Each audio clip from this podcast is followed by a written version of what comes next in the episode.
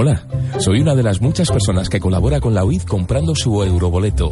Por tan solo un euro diario, ayudas a muchas personas con discapacidad y al mismo tiempo tengo la opción de hacerme millonario. ¿Y a ti no te gustaría serlo? Organización Impulsora de Discapacitados, 902-113-883. Si eres discapacitado, llámanos. Si no lo eres, apóyanos. Contamos contigo. radio4g.com puedes escuchar cualquier radio del mundo. Visita nuestra web.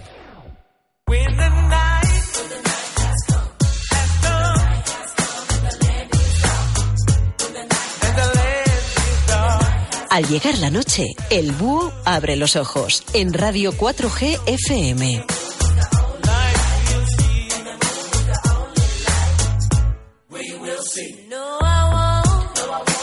Buenas noches, bienvenidos al Búho. Son las 10 y un minuto de la noche y estamos en directo en la sintonía de Radio 4G, sonando en más de 90 ciudades españolas y vamos a acompañarles hoy martes 31 de mayo. Estamos ya finalizando el mes, dando los últimos coletazos en este mes de mayo.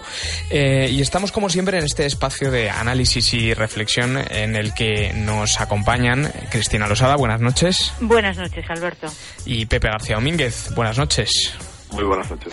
Como siempre, a los mandos técnicos, encargándose de que todo salga bien, está Víctor San Román. Eh, a su disposición el número de WhatsApp de Radio 4G, 636-689-184, 636-689-184, para que nos envíen cualquier tipo de comentario, sugerencia, crítica, opinión. Eh, serán bien recibidas. Quédense con nosotros porque empezamos ya.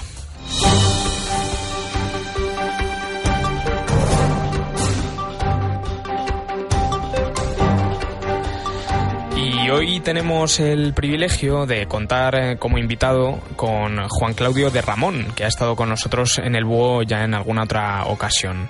Juan Claudio de Ramón es ensayista y colabora en El País de Objective, en la revista también Jot Down y otras publicaciones. Eh, buenas noches, Juan Claudio.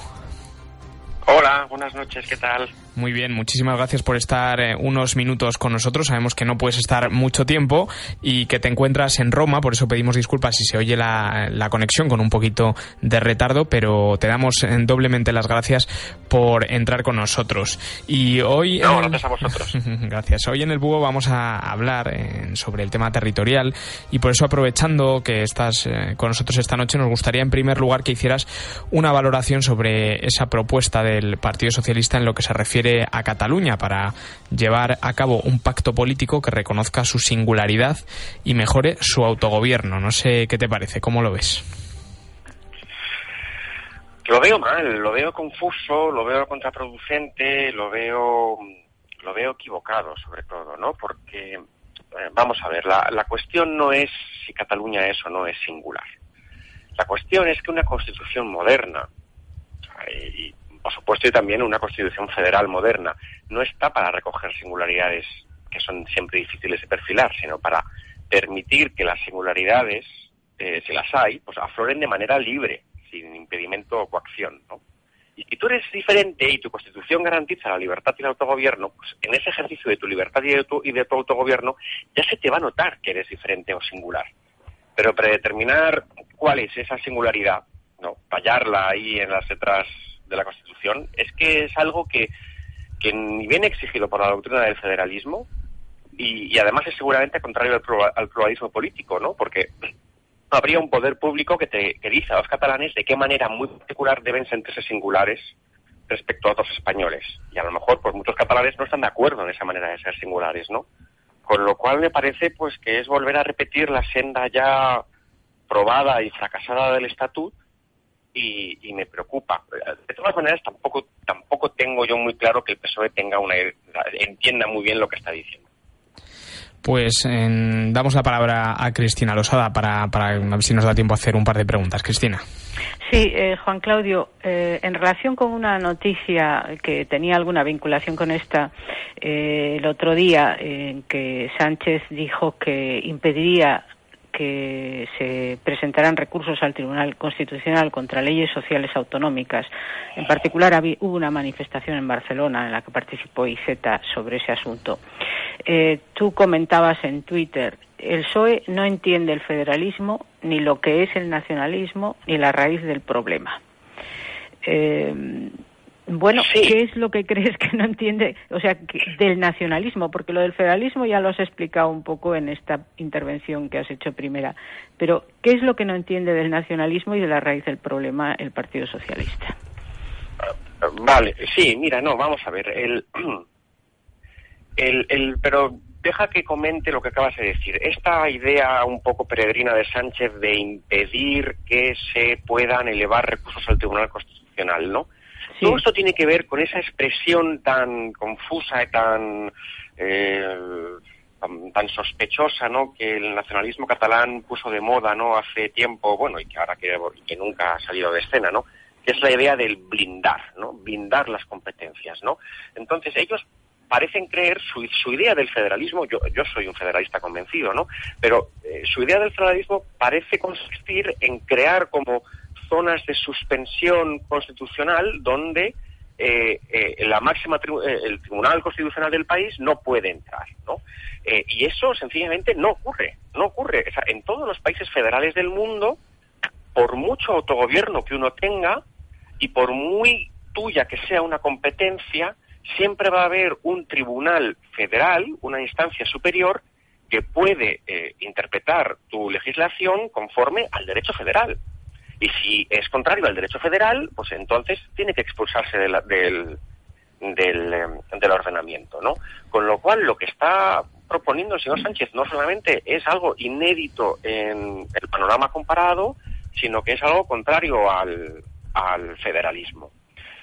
Como contrario al federalismo es el nacionalismo. Entonces, ¿qué, qué problema tiene el PSOE? Pues el problema que tiene el PSOE es que todo lo que dice sobre Cataluña y todo lo que dice sobre el problema territorial, en el fondo se lo está dictando el PSC. Que yo lo siento mucho, pero creo que ya eh, las pruebas eh, son demasiado abundantes ¿no? En el, eh, en, el, sentido de que es un partido nacionalista y que, y que hablan como nacionalistas. Y si uno se pone a hablar de singularidades, hechos diferenciales, los encajes, lo que está haciendo es situarse en un marco mental eh, nacionalista. ¿no? Entonces, son dos cosas que se tienen que contraponer. No puede ser federalista siendo un poquito nacionalista. No, te, cargas el federalismo en el momento en el que, en el que te metes en su, en su, en su marco mental. Y luego la raíz del problema que decías, ya para terminar, yo, yo es que yo creo que el PSOE, pero bueno, en esto ni el PSOE, ni el PP, ni mucha gente en España, y, eh, eh, yo creo que la raíz del problema en España es lingüística. Yo creo que lo que tenemos es un problema de convivencia lingüística hasta que no se solucione ese problema de convivencia lingüística, no se va a solucionar el problema territorial. Y la prueba es que si alguna vez España se parte, va a ser por las lindes lingüísticas. Aquí no estamos discutiendo si Albacete se quiere separar de Murcia, estamos discutiendo si comunidades que tienen una lengua muy arraigada se quieren separar del resto, ¿no? Entonces, yo llevo ya mucho tiempo diciendo que eh, eh, una buena eh, manera de solucionar el problema español, que se condice muy bien con la doctrina federal, es hacer una ley de lenguas oficiales que pacifique la cuestión, ¿no? Y que, y que, digamos, que, que, que aplique un antiinflamatorio allí donde yo creo que el problema es más grave. Meternos en los temas ya de, las, de la plurinacionalidad, de las singularidades y de toda esa historia, pues es, es, encaminarnos al barranco otra vez.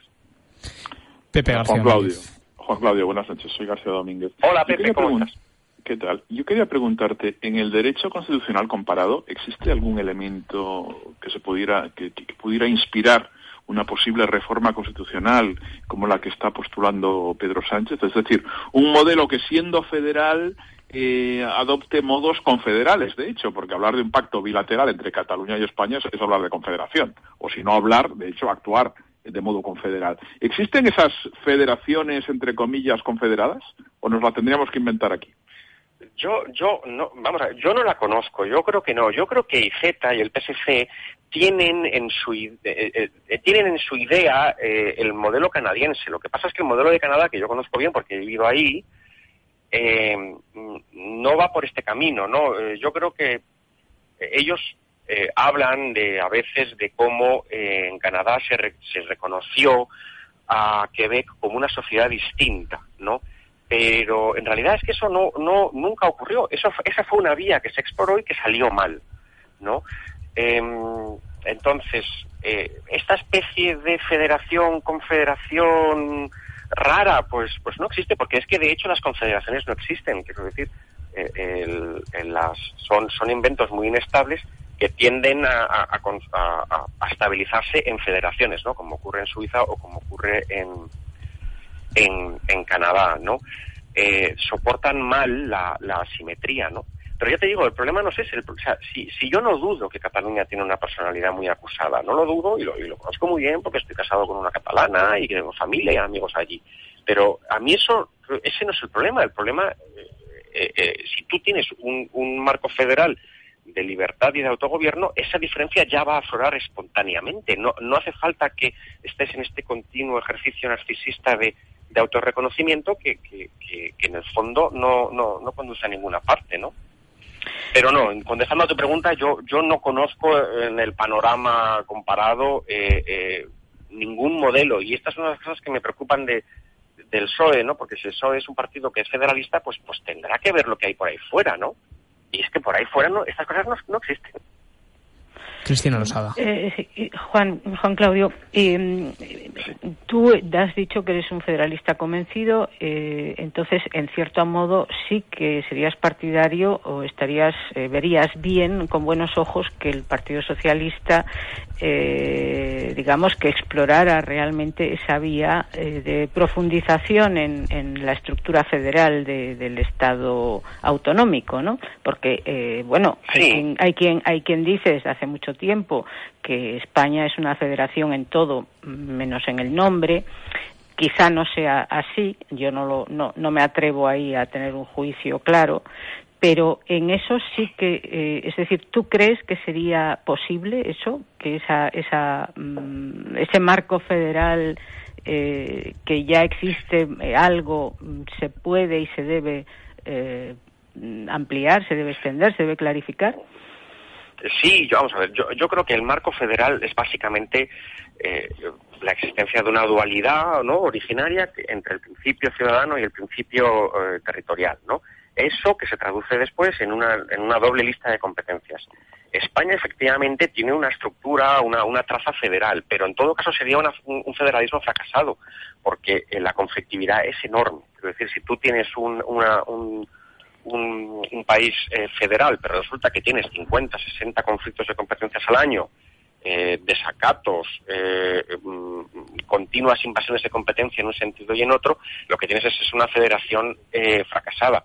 Entonces, en ese sentido, sí que profundizar no significa dar más autogobierno, a lo mejor significa sencillamente clarificarlo más, ¿no? A lo mejor eh, eh, trazar con, un rotulador más grueso las líneas para evitar esa conflictividad incesante que, que, nos paraliza en España, ¿no?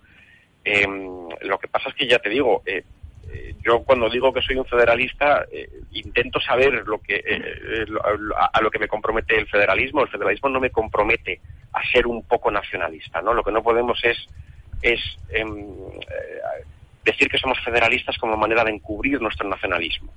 Eh, que eso es lo que ocurre a, a, mucha gente en el PSC, ¿no? Yo creo que el PSOE hasta que no se emancipe ese discurso eh, y no vaya efectivamente, como dice Pepe, eh, a ver cómo hacen las cosas en Canadá, cómo hacen las cosas en Suiza, eh, en los países que nos interesan porque tienen unos moldes parecidos a los nuestros, entonces no hay nada que hacer. Eh, Juan, pero ¿a Quebec no se la reconoció como nación? No, esta es una cosa que me, de la que me gustaría escribir porque también hay mucha, hay mucha confusión. No, sí. a Quebec, lo, o sea, lo que, lo que sí que ocurrió, y esto es interesante, me vas a tener que permitir, lo que sí que ocurrió es que eh, después del segundo referéndum, eh, el bloque quebequés intentó eh, que el Parlamento em, eh, federal aprobara una resolución parlamentaria en la que se dijera que Quebec eh, era una nación. El el, entonces gobernaba el, el Partido Conservador, el gobierno de Harper el gobierno de Harper, en lugar de rechazar directamente la propuesta, eh, la hizo suya, pero la reformó, la reformuló y buscó una fórmula muy bien cosida, muy, eh, muy matizada, que pudiera reunir eh, la práctica unanimidad de la Cámara. Y lo consiguió. Y lo que se consiguió entonces fue una resolución en la que no se reconocía a Quebec como una nación. Se reconocía, ojo, a Les Québécois, como una nación dentro de un eh, Canadá unido. ¿Por qué lo he dicho en francés? Porque se adoptó la fórmula en francés. Quiero decir, eh, se dijo, los quebequeses son una nación eh, dentro de un Canadá unido. Pero no se dijo que Quebec eh, fuera una nación, es decir, se privaba, digamos, como de entidad territorial al, al, asunto y, y, los juristas en Canadá dieron mucha importancia a eso. Y además se dijo solamente en francés. Y se dijo solamente en francés para hilarlo con la presencia, digamos, con, con los pobladores históricos, eh, eh, mm, con los primeros colonizadores eh, de origen francés en Canadá, ¿no? es decir, em, de manera que ningún anglófono quebequés no se sintiera como violentado o comprometido por esa definición de, de la nación quebequesa. ¿no? O sea, eh, eh, fue muy interesante lo que hicieron en el Parlamento de Canadá. Eso, vamos a ver, arroja dos lecciones para España. En primer lugar, los partidos federalistas no pretendieron em, llevar eso a, una, a, una, a la Constitución de Canadá, ¿no? Eso es muy interesante. Eh, no, no, no, en ningún lugar de la Constitución de Canadá se dice que Canadá sea un, país multinacional. Y en la conversación pública diaria de Canadá, la nación sigue siendo Canadá en sí. Y en segundo lugar, eh, eh, con esa manera tan fina de formularlo, ah, no quisieron obligar a nadie a sentirse parte de esa, nación eh, quebequesa. ¿no? y eso, eso es muy interesante, ¿no? Entonces, esa famosa declaración parlamentaria de, en Ottawa estuvo muy medida, fue, estuvo muy pensada, eh, se sopesó la sensibilidad de todo el mundo. Es decir, se hizo lo que no se hace en España, que es que se improvisan las cosas y, se hacen las cosas un poco pues eh, eh, de manera irreflexiva. Si a mí alguien me dice que en, las, cortes se van a reunir para mm, intentar mm, producir una declaración solemne en la que de alguna manera eh, todos los partidos eh, se hagan cargo de la diversidad nacional española y lo hagan con un lenguaje muy medido y, con cierta potencia simbólica y, pues, oye yo, participo en ese ejercicio. Pero es que una cosa es eso y otra cosa es intentar em, meter a martillazos en la Constitución un, una, una mentalidad nacionalista que, que, con la que a lo mejor muchos no, no, no, no comulgamos, ¿no? Pues em, eh, creo que tenemos que despedir. esto, espero haberme explicado medio bien. Es que es un tema, o sea, lo, de, lo del reconocimiento de Quebec como una nación es un tema muy muy sutil. Es un tema, pero no, pero no, pero mm, Cristina, Canadá no reconoció a Quebec como una nación. No, no, es que yo lo he leído muchas veces eso. Y entonces por eso te no, no, no, no, no, no, no, Canadá nunca reconoció una nación, ni Canadá se reconoce a sí mismo como un Estado multinacional. Se reconoce a sí mismo como un Estado multicultural y eh, oficialmente bilingüe, ¿no? Juan Claudio, una última... realmente ha pacificado la cuestión. Juan, Claudio, una última cuestión antes de que, de que nos abandones. Eh, Pedro Sánchez ha hablado en las últimas 24 horas de los derechos históricos, lo pongo entre comillas, ciertos derechos históricos de Cataluña. Yo que soy ciudadano de Cataluña, eh, eh, jamás he tenido conocimiento, ni, ni, ni, oral ni escrito, de cuáles son esos derechos en concreto. Es decir, yo no conozco un derecho histórico catalán. Tal derecho histórico catalán le corresponde a usted, y a diferencia de un señor de Murcia que no lo tiene. Eh, ¿Tú conoces algún derecho histórico catalán? No, no, yo, yo, yo, tampoco. Este es un ejemplo más de, cómo el PSOE se deja vampirizar por el lenguaje de los nacionalistas. O sea, ¿qué es un derecho histórico? Es que, no, es que ni idea. No, no, no no sé de qué me habla. Y si es lo que creo que usted me dice, y, si, y si por derecho histórico usted está aludiendo a la circunstancia de que en su momento pues Cataluña tuvo una entidad político-jurídica medieval, eh, pues autónoma, pues, pues resulta que eso todos, ¿no? Y como lo tuvimos todos, ¿no? O sea, si usted me está aludiendo a realidades eh, ilustradas, pues tampoco es que me interese mucho lo que usted está contando. O sea, derechos históricos en, en, el año 2016 es que no, no, no sé, no, no entiendo. Bueno, pues... Yo tampoco. Mm, emplazamos, si os parece, a Juan Claudio de Ramón a otro futuro programa en el BUO para tratar el tema de Canadá o lo que, o lo que se tercie. Muchísimas gracias por estar esta noche con nosotros. Gracias a vosotros. Gracias, ya le conocen, es ensayista, hasta luego, es ensayista y colabora en El País de Objective Jotdown y otras publicaciones. nos ha acompañado durante estos minutos de inicio del programa en los que hemos hablado sobre el tema territorial en España. Vamos a hacer, si les parece, una breve pausa y volvemos en el búho en un par de minutos y seguimos hablando sobre este tema. En Radio 4G FM suena la música que nadie te pone. Radio 4G FM. Ponemos lo que nos gusta. Pongamos que esta mañana te has perdido la jungla 4.0. Hola, buenos días. O que los cuentos del lobo se emiten demasiado tarde para ti. Shari, Shari de mis amores, Sarai de mi corazón. No hay problema. Escúchanos en cualquier momento con los podcasts de radio4g.com. En casa, en tu coche, en el trabajo, saliendo a correr, disfruta de toda la programación de Radio 4G FM donde y cuando tú quieras. Todos nuestros podcasts están disponibles en radio4g.com, en nuestras aplicaciones móviles, iVoox y iTunes. Descárgate nuestros podcasts, conéctate a radio4g.com. Radio4G.com Hola, soy una de las muchas personas que colabora con la UID comprando su euroboleto. Por tan solo un euro diario, ayudas a muchas personas con discapacidad y al mismo tiempo tengo la opción de hacerme millonario. ¿Y a ti no te gustaría serlo? Organización Impulsora de Discapacitados, 902-113-883. Si eres discapacitado, llámanos. Si no lo eres, apóyanos. Contamos contigo. Tu emisora ideal para cocinar está en radio4g.com. O para relajarte. O para tus momentos íntimos. Todas las tienes en radio4g.com. Encuentra tu radio favorita con el buscador de emisoras de radio4g.com. Busca por nombre, tipo de emisora o estilo de música, por idioma, por país o por tu estado de ánimo.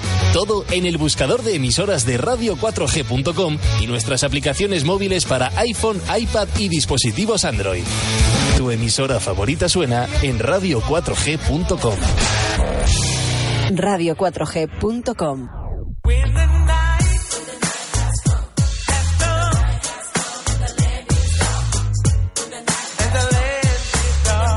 El Búho, con Alberto Mateos, Pepe García Domínguez y Cristina Losada.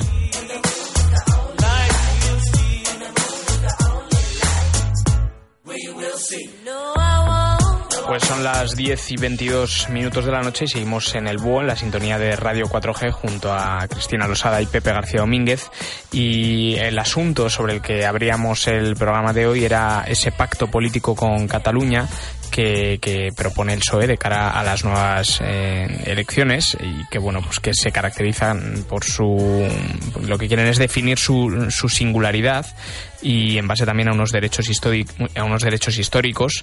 Eh, y esta propuesta parece que ha gustado mucho al líder del PSC, Miquel Iceta. Ahora seguiremos comentando eh, sobre este tema, pero atención a todos los seguidores del Búho y en especial a aquellos seguidores eh, de Cristina Losada, y es que todos aquellos que quieran conocerla en persona estará firmando libros en Madrid eh, concretamente en el Retiro, en la Feria del Libro, este viernes, o sea, hoy estamos a martes, pues el viernes 3 de junio de 8 a 9 de la noche y el sábado 4 eh, de junio de 12 a 1 al mediodía. Es la caseta 269 de la editorial Estela Maris y su libro, que ya lo conocen, es interesantísimo. Hablamos de él en un programa eh, del Búho hace un par de meses y le dedicamos un programa. Así que todos aquellos que quieran conocer a Cristina Lesada y que les firme un ejemplar de su libro Un sombrero cargado de nieve, lo pueden hacer este viernes y este sábado en el Retiro. El viernes de 8 a 9 de la noche y el sábado de 12 a 1. Se dan un paseo, conocen a Cristina, les firma un libro. Qué mejor plan para el fin de semana. Gracias, Alberto. No hace falta que compren un libro. Hombre, no viene mal, ¿no? Que compren el libro, pero eh, bueno, pues quien quiera acercarse y charlar un rato, pues ahí estaré en, la feria que no es la Feria de las Vanidades, sino la Feria del Libro, pero a veces puede ser la Feria de las Vanidades. En mi caso no creo. pues nada, lo, Vanidades pocas. lo recordamos, viernes eh, de 8 a 9 y sábado de 12 a 1. La editorial Estela Maris, caseta 269, todos aquellos que quieran que Cristina Rosada les firme su libro. Y seguimos, eh, Pepe García Domínguez, hablando, si te parece bien, de, Cataluña. No sé si queréis eh, comentar sobre esta propuesta que ha hecho el PSOE, algo más de lo que ha dicho nuestro invitado, Juan Claudio de Ramón. Tú estabas, eh, le has preguntado, Pepe, acerca de, mm, bueno, pues de, esos derechos históricos, ¿no? Sí, porque es, un latiguillo recurrente siempre que el PSOE habla desde una cierta indocumentación intelectual eh, sobre la cuestión catalana, derechos históricos. es que uno se pregunta, pero a ver, ¿qué derechos históricos existen en Cataluña? Porque a mí se me han ocultado. Yo creo que a Pedro Sánchez también. Si algún periodista le pregunta, oiga, ¿nos puede decir un derecho histórico de Cataluña? Y díganos en qué documento medieval está ese derecho eh, previo, previo a la ilustración, como decía Juan Claudio, eh, propio del antiguo régimen, propio seguramente de, la, de, la, fin, de, las herencias carlistas que a lo mejor quedan en cierta facción del PSC. Eh, los derechos históricos, hombre, como no estemos hablando de la legislación previa a 1714 y previa al decreto de Nueva Planta, eh, que instaura una cierta modernidad en la península ibérica, con el absolutismo borbónico, yo no sé de qué estamos hablando. Es decir, si nos queremos inventar que hay un derecho catalán eh, que está al margen y por encima del orden constitucional español, pues que se diga. Nos vamos a inventar un derecho catalán, pero ya, derechos históricos, no existe ningún derecho histórico catalán. Eso es una ficción los propios derechos históricos vascos que se contemplan en una disposición adicional de la Constitución española, eh, que eso es otro error, pero en fin, eh, esos derechos históricos se los inventó Canovas en su momento. Tampoco había ningún derecho medieval vasco que tuviese que respetar ninguna constitución española. Es decir, la idea del derecho histórico, que es profundamente reaccionaria, siempre va en contra del principio democrático. Es decir, en última instancia, ¿cuál es el problema que, tenemos que sortear? El de siempre. ¿Cuál es el sujeto de la soberanía? Es decir, ¿en quién reside la soberanía en España? ¿Reside en el pueblo español o reside en una instancia distinta al pueblo español? Llámele usted como quiera. Llámele pueblo catalán, llámele derechos históricos o llámele Manolo el del Bombo.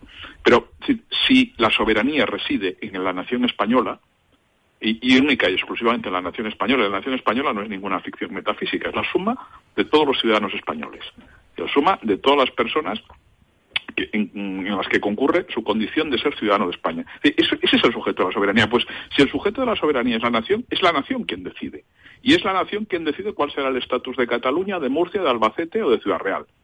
Eh, y si no, eh, digamos que el sujeto de la soberanía no es la nación española, que es otro, pero aclárese. Si el PSOE cree que el sujeto de la soberanía no es la nación, que lo diga. Pero no nos escudemos en ficciones medievalistas como los pretendidos derechos históricos que nadie conoce. Eh, porque, insisto una vez más, parece una perogrullada, ¿no? Pero que nos enseñen el documento donde está el famoso derecho histórico catalán, que yo no lo he visto nunca. Bueno, eh, para hablar de y precisar qué es eso de los derechos históricos, a quien hay que llamar es a Herrero de Millán, porque además él se ha dedicado en abundancia a escribir sobre eso.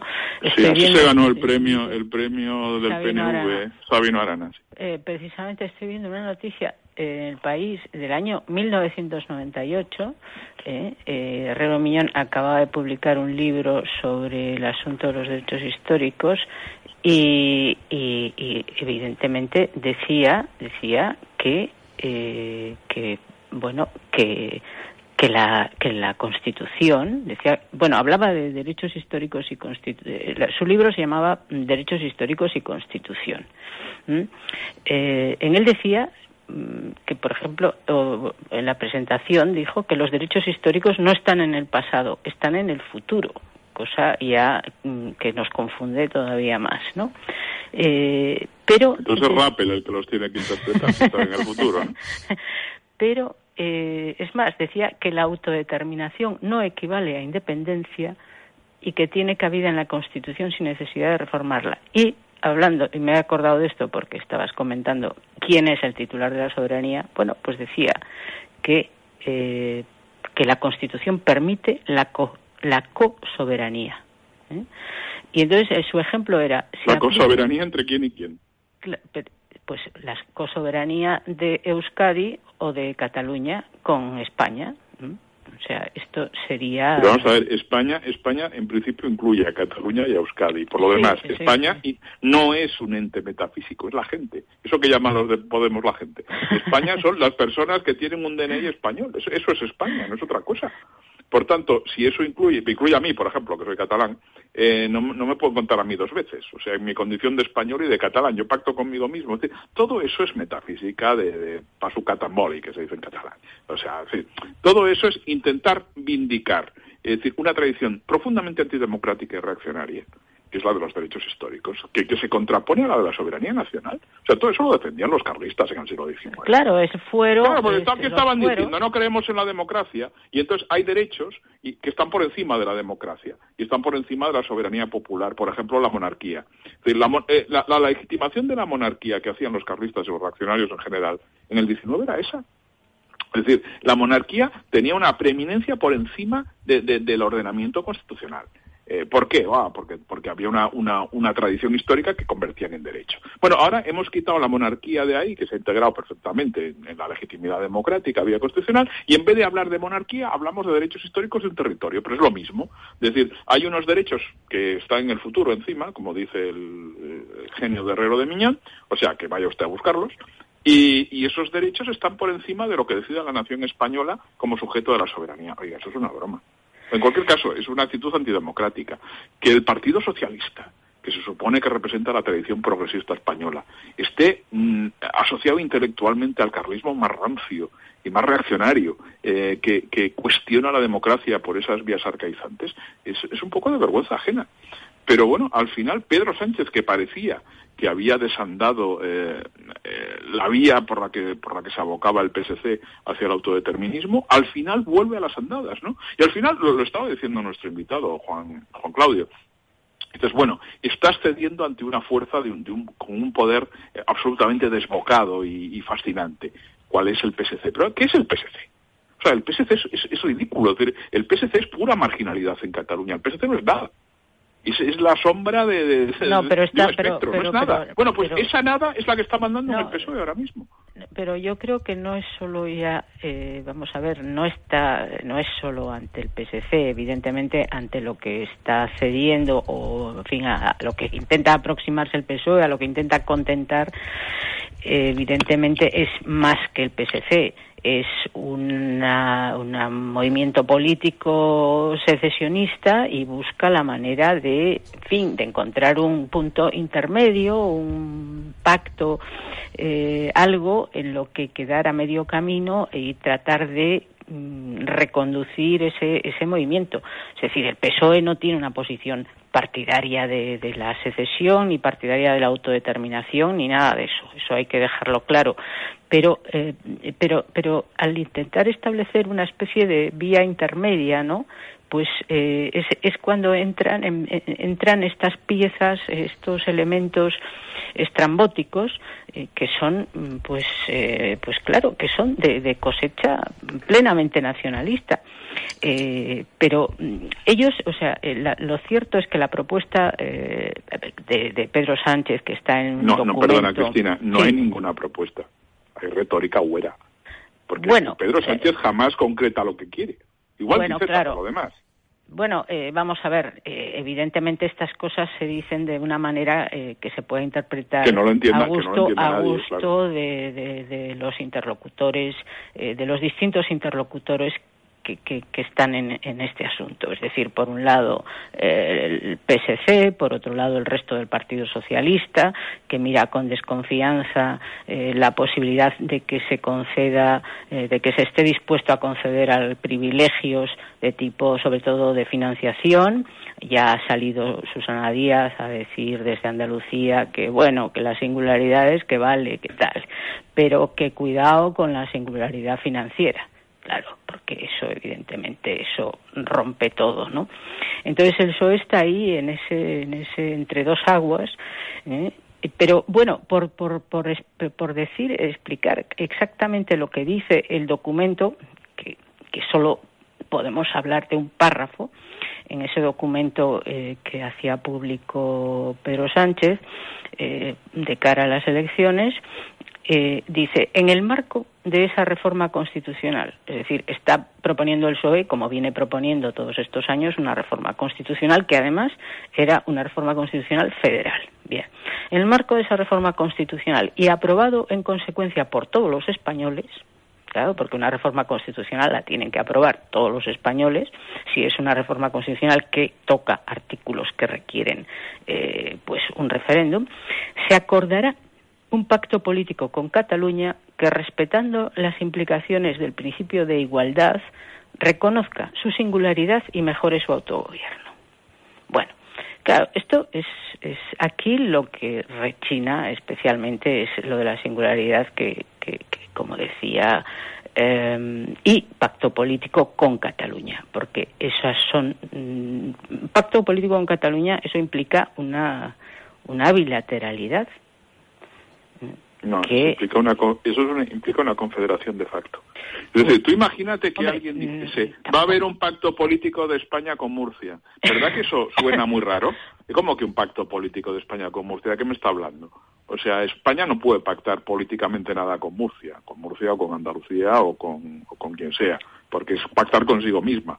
Es decir, pactar con otro sujeto, es decir, distinto al de la soberanía, eso es una confederación. Llámale como quieras, es una confederación. Vamos a ver. Eh, sí, perdón, sigue, sigue. No, entonces eh, eh, tendrían que aclarar el contenido específico de ese pretendido pacto y eso es algo que jamás hace el Partido Socialista. Es decir, dígame, ¿qué, quiere exactamente? Bueno, que pues yo por el el catalán tenga más dinero que el de Andalucía, pues dígalo. yo estaré encantado, pero dígalo.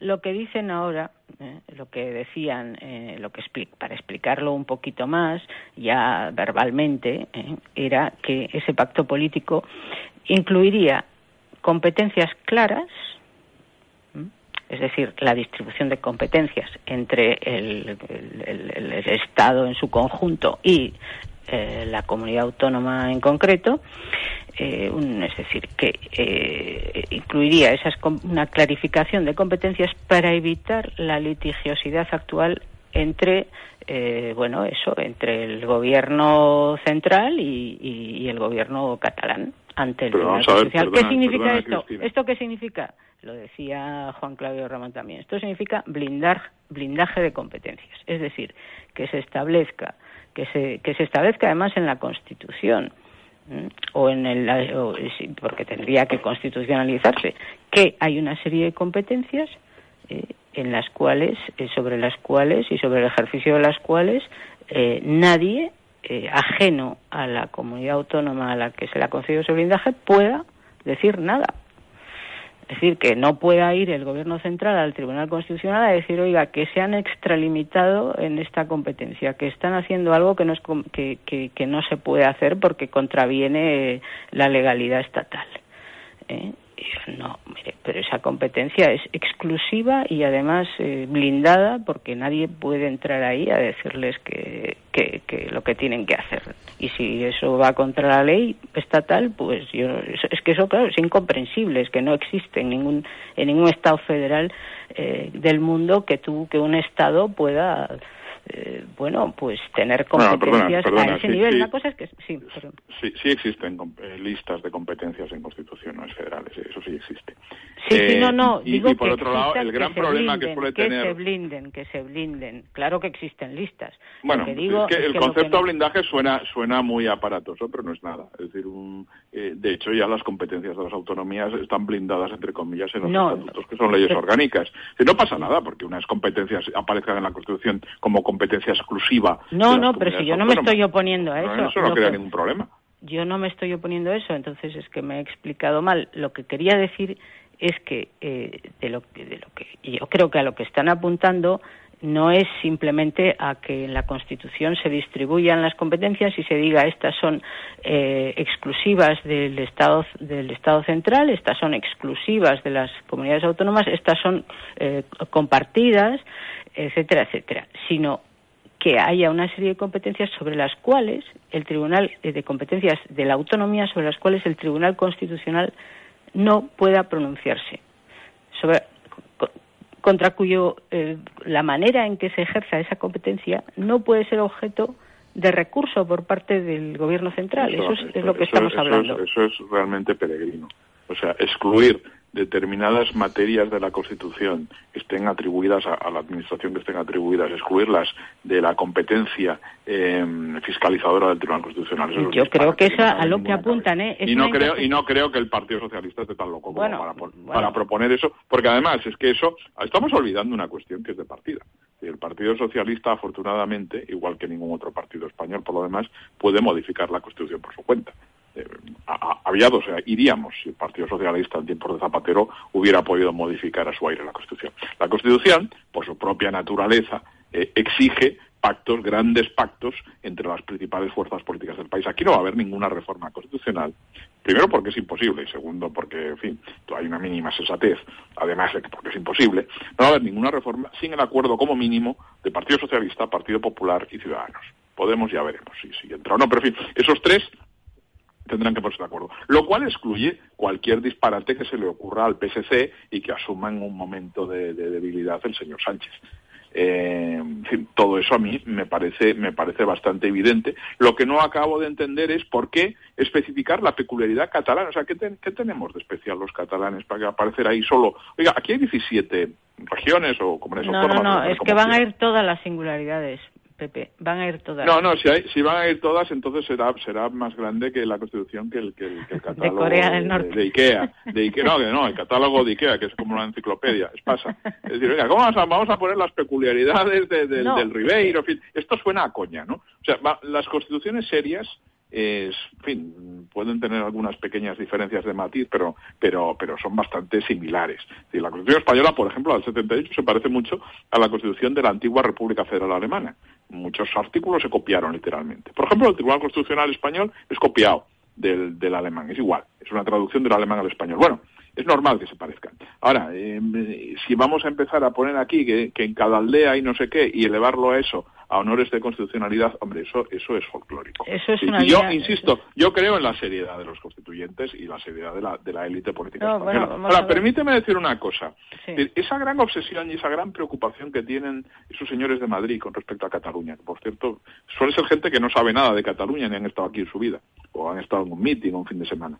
Esa gran preocupación que tienen pensando que Cataluña es una cosa así como Nepal, como un sitio rarísimo, con una cultura extrañísima y un idioma ininteligible eh, en que no tiene, cuya tradición cultural y, sentimental no tiene absolutamente nada que ver con el resto de la península, como si aquí viviésemos, en fin, en el Himalaya, ¿no?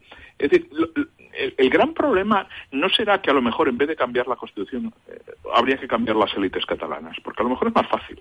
Y no estoy haciendo un brindis al sol, me parece una idea que es plausible políticamente.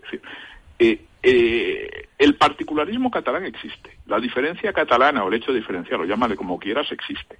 Es evidente que Cataluña no es como, en fin, como, como Aragón, ni Aragón como Cataluña. Esas cosas pasan y son perfectamente manejables en un orden constitucional democrático. Ahora, la querencia independentista la, la, obsesión independentista, el proyecto independentista, el impulso del procés famoso, eso parte de élites en Cataluña. Aquí no hay siete millones de catalanes durmiendo cada noche, pensando cada noche en la independencia.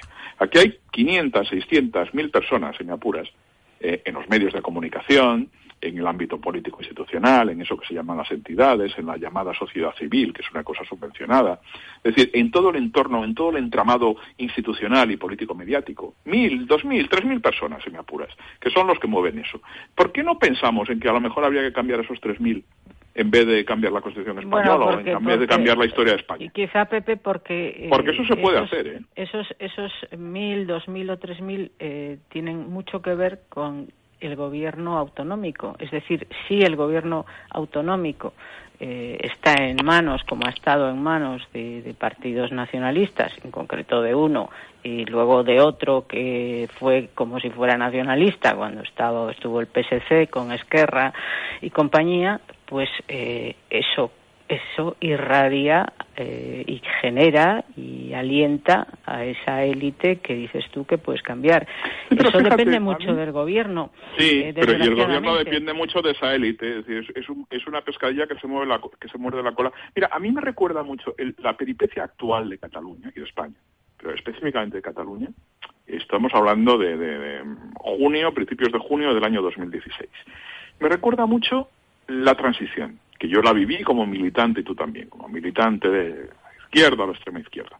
Me recuerda bastante por una razón.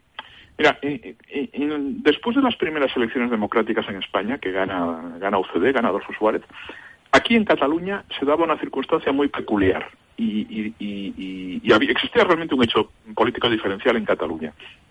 Es que en el conjunto de España em, la hegemonía era de, del franquismo que se había transmutado en Unión de Centro Democrático, la, clase política franquista, más la incorporación de, una cierta derecha democrática que empezaba a articularse en torno a UCD, y bueno, se produce una, transición más o menos tranquila, eh, una continuidad en el poder, digamos, de, las mismas élites. Pero en Cataluña ocurre eh, algo mm, distinto, y es que la, mayoría electoral estaba eh, articulada en torno a la izquierda y en torno a los comunistas. Es decir, aquí era muy fuerte, o sea, el Partido Comunista, que no significaba nada en el conjunto de España, aquí el PSUC era la segunda fuerza, tenía una gran importancia política. Estoy hablando del año 78. ¿eh? Hmm. Y los socialistas también. Por lo tanto, en Cataluña se daba una mayoría clarísima de izquierdas, frente a una mayoría conservadora en el conjunto de España. Esa mayoría de izquierdas que existía en Cataluña, y que ahora la gente no, no se acuerda de esto, pero es decir, en Cataluña, aquí, los convergentes. Puyol no era nadie en el año 70. Bueno, no era nadie, sí era, ¿no? Era un partido nacionalista que, bueno, que se miraba con una cierta simpatía porque había tenido un protagonismo en, la, en el antifranquismo y una defensa de la cultura local, etcétera. Pero, pero una cuestión bastante menor. Aquí la verdadera, lo, lo, lo importante de verdad eran socialistas y comunistas. ¿Qué pasa en ese momento? En ese momento se toma conciencia de que hay un riesgo de control de Cataluña por parte de la izquierda, esa conciencia la tiene, esa, esa toma de esa inquietud frente a, frente a ese peligro izquierdista que se daba en aquella circunstancia, esa inquietud la tiene, por ejemplo, el mundo empresarial muy claramente. Tanto la COE, que en aquellos momentos estaba controlada por un catalán, Ferro Salat, como mm. Fomento del Trabajo Nacional, que es la patronal de aquí. Es decir, en sectores políticos, sectores del mundo del dinero, sectores del mundo financiero, las élites de, españolas y catalanas, eh, fueron conscientes de que era un riesgo la hegemonía de la izquierda y se inventaron el puyolismo. Eh, y esto quiero enfatizarlo. El puyolismo no se lo inventaron, el puyolismo existía. Ahora, una fuerza menor y subsidiaria. El puyolismo fue apoyado, y no solo el puyolismo, Esquerra Republicana de Cataluña, que era un grupo también más o menos de segundo orden, eh, tuvo todo tipo de apoyos, mediáticos, financieros, por supuesto. Hubo mucho dinero de la patronal catalana para Esquerra Republicana de Cataluña. No era la Esquerra actual, eh, era una Esquerra distinta, pero en fin, una fuerte componente nacionalista. Se trataba de combatir la hegemonía socialista y comunista en Cataluña. Hubo una, una voluntad de hacerlo y se hizo. Y se hizo al punto de que ahora mismo Cataluña no tiene absolutamente nada que ver con aquella Cataluña que muchos conocimos en el año 78. Es decir, se, logró volcar la situación no solo en lo político, sino también en lo... En lo, ¿Quieres decir, Pepe, que, se podría hacer... no, quiero decir lo siguiente, que, lo que va a pasar ahora mismo... Lo que quiero decir es que lo que va a pasar ahora mismo se recuerda mucho el año 78 por una razón. En las próximas elecciones en Cataluña Podemos va a barrer. Eso ya os lo adelanto. O sea, Podemos va a ganar por goleada en Cataluña y la segunda fuerza en Cataluña va a ser Esquerra Republicana. Es decir, vamos a un escenario con, todas las distancias que tú quieras, que se parece mucho a aquel. Es decir, en Cataluña la hegemonía va a ser de la izquierda radical y de los independentistas. Y muy lejos de esos dos van a quedar el resto, es decir, el PSC, el Partido Popular y Ciudadanos.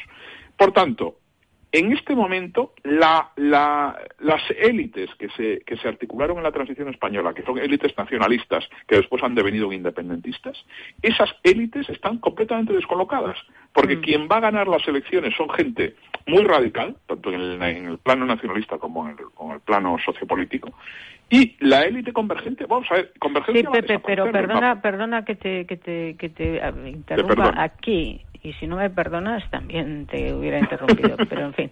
Eh, vamos a ver, pero estas son las elecciones generales. Las elecciones generales, es verdad que, hombre, que el nacionalismo clásico ahora pasado a, fin, al, independentismo, el de convergencia, etcétera, no tenga una representación, en fin, muy nutrida o que tenga solamente, yo que sé, dos o tres diputados eh, en, el, en el Congreso. ¿Te parece normal que la famosa burguesía catalana tenga dos o tres diputados? bueno, eh, es evidentemente es un, es un cambio importante, pero el verdadero importante cambio sería eh, a nivel autonómico. Es decir, pero eso, eso, eso, es el eso llegará, eso llegará. Ah, eso llegará. O sea, el cambio de hegemonía en Cataluña ya se ha producido. Convergencia, con el inicio del proceso, simplemente se ha suicidado. O sea, la, la, la, derecha catalana de toda la vida, catalana y catalanista, en el momento en el que da el paso a, a, manifestarse abiertamente independentista, se ha suicidado. Esa gente ya no existe. existe son el poder, ¿eh? son el poder social en Cataluña. El mundo del dinero está con ellos, todavía gran parte del mundo del dinero está con ellos, la prensa está con ellos, la vanguardia cada día se escribe al dictado de lo que diga Convergencia. Ahora, es decir, el, el poder político en Cataluña ha cambiado de manos. Pero lo que me más indica, que va a cambiar de manos. Consecuentemente, quiero decirte, no, déjame solo que añada esta postilla. Esa operación de Estado que se hizo en el año 78, decir, oiga, hay un peligro en Cataluña, vamos a intentar combatir ese peligro. ¿Cómo? Pues como se ha hecho toda la vida estas cosas, con medios de comunicación, eso se hace con dinero, entre otras cosas. No con banderas ni con manifestaciones frikis de legionarios. Se hace con dinero. Entonces, oiga, los principales medios de comunicación, oiga, las entidades que influyen en la sociedad civil de verdad. Es decir, todo eso hay que, hay que intentar articularlo y, y, mover esas voluntades. si se pudo hacer en el 78, se puede hacer ahora. Otra cosa pero, pero yo lo que me temo ¿eh? Eh, en fin, eh, cogiendo el ejemplo que tú mismo que ponías de lo que se hizo en el 78, es que ante esa ante, ante el triunfo radical de los radicales, digamos, radicales de izquierdas y radicales nacionalistas, lo que puede hacer esa élite, esa, ese mundo empresarial, es esa, esa gente que tiene que, que, que, le da miedo que esto bueno pues pues sea el preludio de una hegemonía también a nivel autonómico es eh, bueno pues volver a poner eh, todos los huevos en la cesta de, los de siempre de los que hasta ese momento hasta hace unos años eh, estaban ahí mandando. La verdad Cristina es que no, no entendemos una cosa. Convergencia ha sido un instrumento útil en cierta, fue en su momento un instrumento útil para acabar con la hegemonía de la izquierda en Cataluña. Ese instrumento útil, que tenía autonomía, es decir, no, Puyol no era un pelele de nadie, Puyol podía servir ciertos intereses que no coincidían exactamente con su proyecto político, pero ese, ese, ese, ese instrumento, es decir, que sirvió para eh, combatir una hegemonía izquierda ha quedado inutilizado, tenía su propia tenía su propia agenda e inició el proceso independentista. Bien, yo lo que te digo es que las élites políticas, las élites de la sociedad civil catalana son convergentes ahora mismo. Esa gente es inútil, absolutamente inútil desde el punto de vista político, no sirve para nada.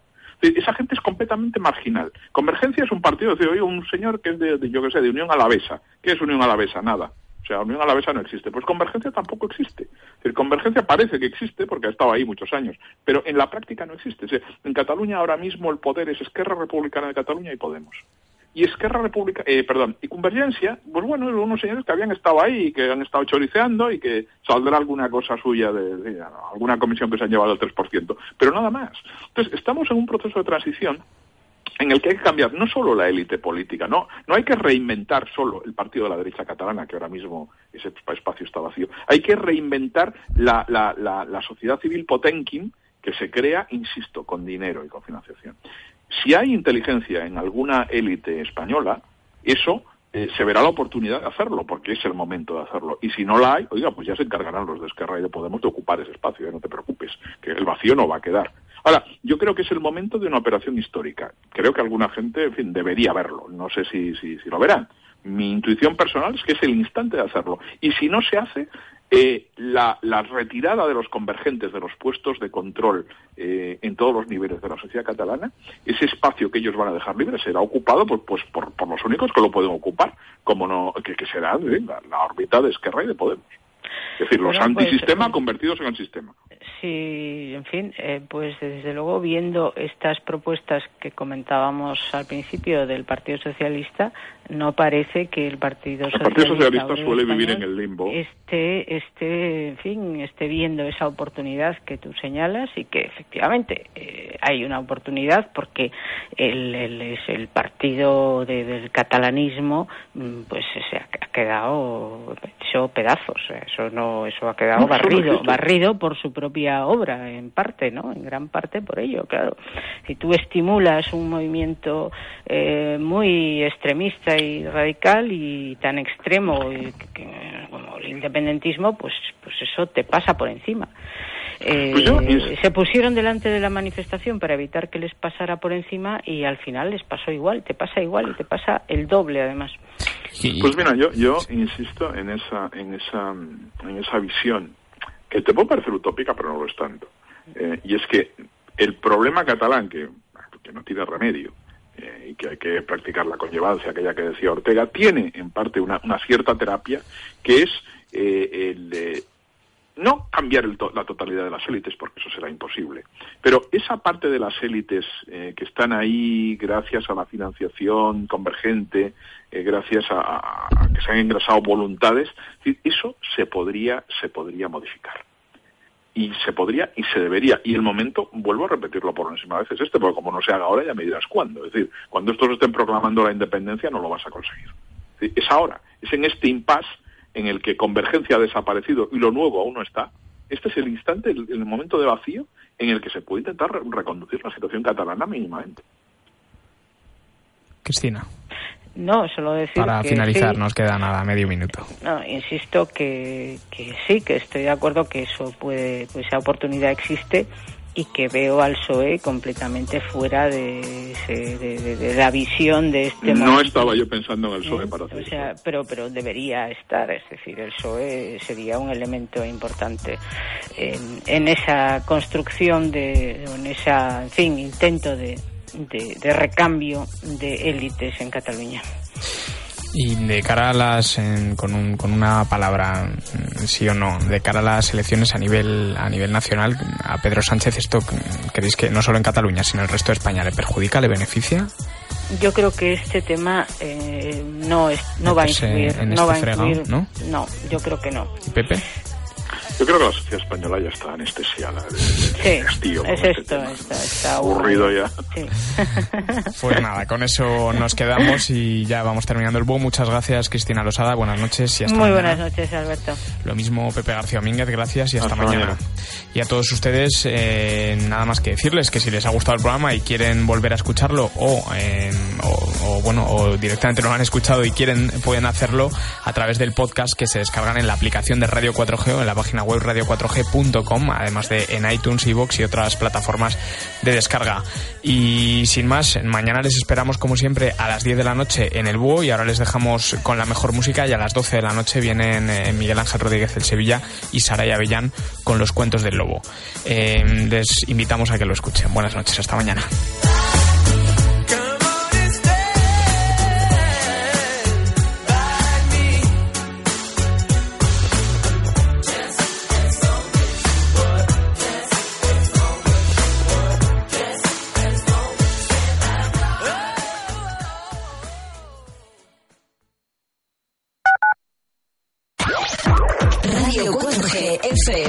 Ponemos lo que nos gusta.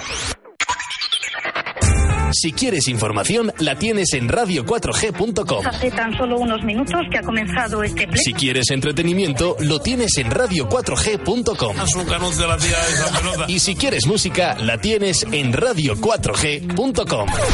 Encuentra tu radio favorita con el buscador de emisoras de radio4g.com.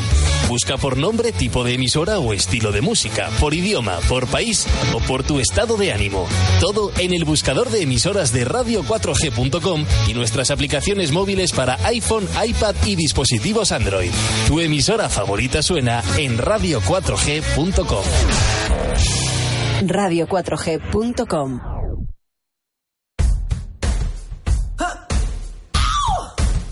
Well, what I want, you got. It might be hard to handle, like the flame that burns a candle.